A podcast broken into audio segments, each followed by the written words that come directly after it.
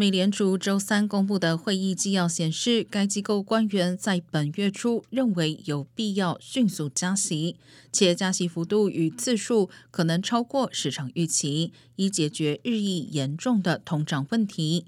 本月早些时候，负责制定利率的 FOMC 批准了加息五十个基点的决定，并制定了一项计划，从六月份开始削减规模近九万亿元的资产负债表，以配合加息举措。这是二十二年来最大幅度加息，试图拉低处于四十年高点的通胀率。